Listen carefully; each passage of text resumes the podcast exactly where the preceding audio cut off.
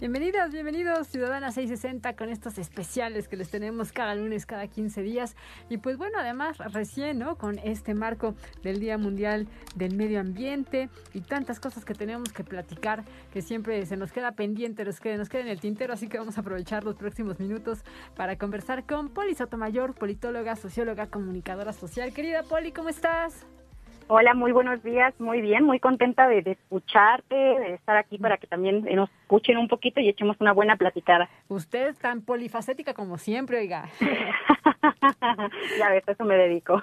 Querida Poli, pues llévanos, llévanos de la mano para conocer todo esto que tiene que ver pues con la agricultura, el especismo, el Día del Medio Ambiente, cómo conjuntamos todos estos temas. Claro que sí. Sí, pues fíjate que es un tema bien interesante. Yo creo que la gente cuando piensa en, en los animales, cuando piensa en el ambiente, muy rara vez se pone a pensar en la agricultura, como que es una actividad que no nos platican cómo sucede y la tenemos muy romantizada. Como que todavía nos imaginamos que los campos están llenos de fresas y que todo sucede de una manera ahí muy bonita y como que gracias a la agricultura pues todos podemos comer y, y pues bueno, hay una problemática sustancial, yo diría que primordial, la más grande que puede haber en cuanto al peligro que tiene el ambiente hoy día debido a, la agricultura. Entonces creo que bueno, es un tema que definitivamente necesitamos dialogar y dialogar siempre, ¿eh? porque ayer justamente o antier estaba yo platicando con algunos compañeros sobre cómo es que hay seis días del medio ambiente, seis días mundiales del medio ambiente, ¿no? Hay uno que es el día por la acción eh, climática, hay otros que son como el Día de los Bosques, el Día de la Tierra, el Día del Medio Ambiente, y sin embargo es poquitísimo lo que sabemos, ¿no? Y muchísimo más poquito todavía lo que necesitamos saber para poder hacer cambios estructurales y que entonces dejemos de contribuir a lo que tiene que ver no solo con la degradación ambiental, sino directamente con la violencia que experimentan los animales como parte del ambiente, ¿no? Todos los animales somos parte del ambiente y esta violencia que existe hacia ellas, que pues ya sabemos que se llama especismo, sucede muchas veces a partir de la agricultura. Y bueno, ahora sí les voy a decir por qué. Básicamente, algo que no se nos explica es que el 83% de todas las actividades agrícolas que hay en el planeta existen debido a la ganadería. Cuando nosotros pensamos en la agricultura, pensamos no pues en, en el maíz, en los frijoles, en lo que comemos, pero la realidad en términos numéricos es que casi la mayoría, no casi todo, el 83% de todo lo que se siembra en el planeta existe solamente para alimentar a los animales que están presos en las granjas. Mm. Esto quiere decir que la agricultura es mayormente una actividad de la ganadería y que es una actividad especista. Ahora, ¿qué significa esto realmente? Esto significa que eh, la ganadería es la principal responsable de la deforestación que es producto de las actividades agrícolas. Pero también significa que cada vez que nosotros escuchamos que tenemos una problemática de hambre en el mundo, porque hay muchas personas que pues no, no tienen acceso a alimentos, en muchos países sabemos que la gente tiene una pobreza fundamental respecto a la alimentación, incluido nuestro, por supuesto. Lo que no consideramos es que la mayor parte de los alimentos que se siembran hoy en día no son para los humanos, sino para los animales que se encuentran en las granjas. Mm. Entonces, la problemática que tenemos también del hambre, pues está directamente relacionado con la actividad agrícola de la ganadería.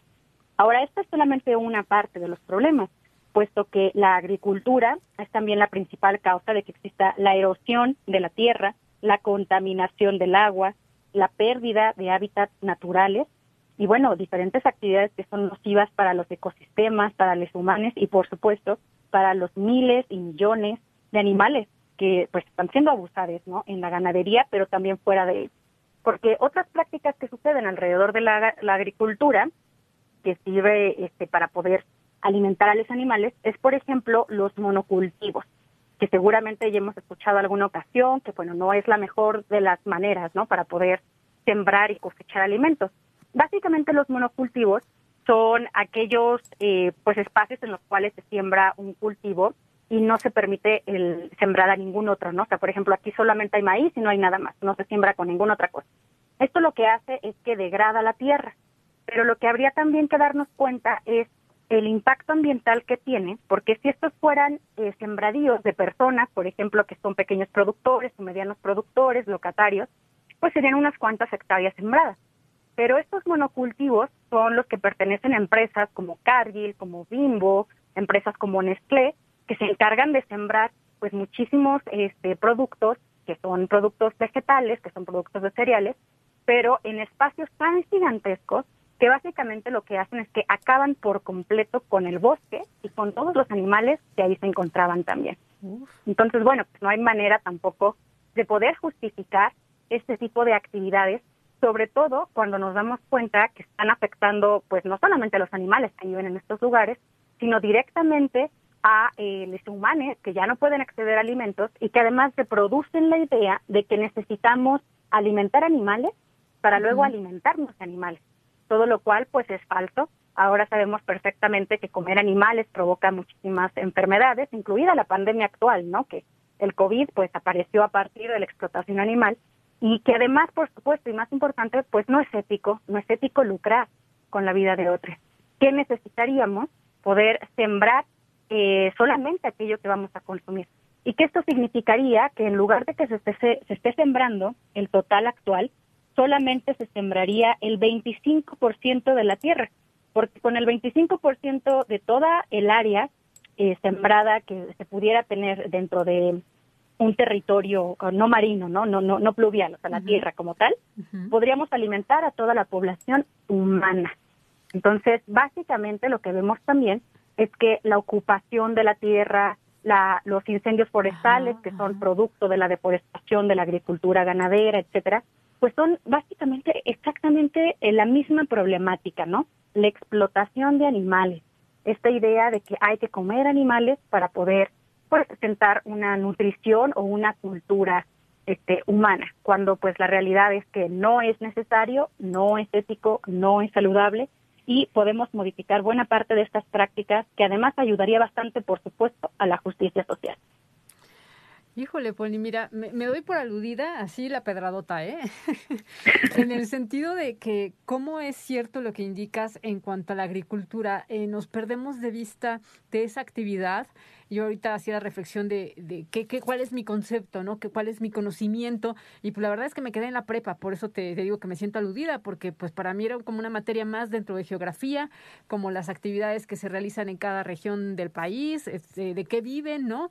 Pero ahondar en todo lo que implica, como tú nos lo acabas de desglosar ahorita, en porcentajes, en territorio, en, en actividades, ¿no? En hábitos, pues ya es otra cosa, ¿no? Ya lo lo estás como eh, diseccionando muy bien y, y, es impactante porque ahora ya no hay de que, ay, no es cierto, hay que exagerar a Poli, ¿no? Ahí están las, las evidencias, ahí están las fotografías que ahora puede uno entrar a internet y comparar cómo eran los lagos antes, cómo era la selva amazónica antes. Y como bien dices, ¿no? Nos estamos terminando estas áreas con los monocultivos para la ganadería, con este, pues con tanta ignorancia también, porque eh, me acabo de quedar así en shock con lo que acabas de decir, ¿no? El 25% del territorio es con lo que podríamos vivir con esos cultivos. Así es, justamente. Y pues no solamente eso, o sea, fíjate que eh, actualmente la tercera parte de todo el agua que existe en el planeta es agua que se utiliza justamente para poder ponerla en los cultivos de pues los alimentos que se van a comer eh, los animales presos en las granjas. O sea, este es un número abismal porque hablamos de la tercera parte de toda el agua dulce del planeta cuando sabemos que hay tantos lugares donde hay gente, cuando donde hay humanos que no tienen acceso a agua potable. Entonces, esto por supuesto significa que no es un asunto de desabasto como tal, sino un asunto de mala distribución. Además de que, bueno, hay cosas que podemos ver a simple vista, ¿no? O sea, acordémonos cómo fue la temporada de lluvias del año pasado, cómo fue la de hace dos años, cómo fue la de hace diez años. O sea, cada vez hay menos agua, ¿cierto? Cada vez hay sequías más grandes. Estas sequías pues existen igualmente debido a la deforestación que ha hecho pues la agricultura que alimenta a la ganadería. Entonces, bueno, pues sí o sí necesitan haber cambios en estas prácticas y entender que sí, la agricultura es un pilar fundamental en la vida humana, porque es la manera en la que conseguimos nuestros alimentos, pero necesitamos entender cómo este desarrollo de actividad afecta la vida de otros animales y que además no necesitamos explotar animales en absoluto. Otras prácticas, por ejemplo, que suceden son el uso de pesticidas, el uso de fertilizantes, que por supuesto pues también tienen un impacto bastante negativo sobre la salud, pero por supuesto también no solo humana, sino la salud de cualquiera que esté ahí. O sea, por ejemplo, ayer mismo estaba viendo yo una imagen, cualquiera puede buscarla, son muy fáciles, de cómo son los trajes que utilizan las personas encargadas de poner pesticidas y fertilizantes en, en, los cultivos. Y verdaderamente parece que se van al espacio, ¿no? Entonces, si no pueden estar en contacto con estos gases, si no pueden estar en contacto con estos líquidos porque son malísimos para la salud, ahora imaginemos qué pasa cuando te los comes. ¿Y qué pasa cuando estos líquidos directamente caen sobre las bacterias saludables de la tierra, caen sobre otros animales? Entonces es un problema fundamentalísimo. O sea, recordar, por ejemplo, que muchos fertilizantes muchos pesticidas eh, se han obtenido ahora sí que de un accidente, ¿no? Un accidente este, para nada feliz. Es decir, se dieron cuenta que alguna arma química del gobierno de los Estados Unidos se deshacía de eh, grandes espacios de pastizales para poder atacar a algún otro ejército enemigo y entonces dijeron, ah, mira, pues esto se podría usar para quitar los pastizales de los cultivos y que así crezca eh, sin, otros hierbajos, ¿no? Los, los, cultivos que la gente va a comer. Entonces, démonos cuenta cómo es que hay detrás de todo esto una gran maraña que no está eh, pues respaldada en la ética, no está respaldada en la salud y necesitamos sí o sí hacer cambios sustanciales para todo esto, ¿no? Que digo, em, empezando además por cosas muy sencillas, o sea, por supuesto, llevar una alimentación 100% basada en plantas, donde no participemos de esta explotación animal, pero también tan sencillo como consumir local. O sea, sin importar si vivimos en la Ciudad de México o vivimos en, en Monterrey, en una gran ciudad o en un pueblo, siempre hay alguien que está sembrando y siempre hay alguien a quien podemos comprarle para evitar todo este tipo de prácticas que pues son precisamente las que llevan a cabo las grandes organizaciones que se encargan de tener sembrado pues todo el país y toda la tierra. Híjole, Poli, justo hace unas semanas también cuando fue el Día Mundial de las Abejas, pues era eh, lo mismo, ¿no? Exactamente, la protección, los cultivos, eh, todos los eh, pesticidas, etcétera, y llegamos al, al, mismo punto, ¿no? En el que tú, como dices, ya nos das este este remedio y el trapito está en nuestras manos.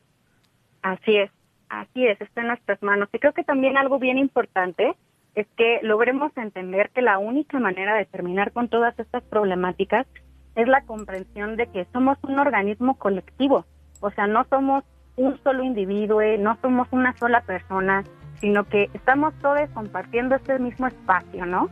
Y en este sentido necesitamos sí o sí de otros para poder sobrevivir y de tener otras formas de convivencia, porque las que tenemos actuales nos han llevado a darnos cuenta cómo es que esta es la primera vez en la historia del planeta que una extinción masiva ha sido forzada por los humanos.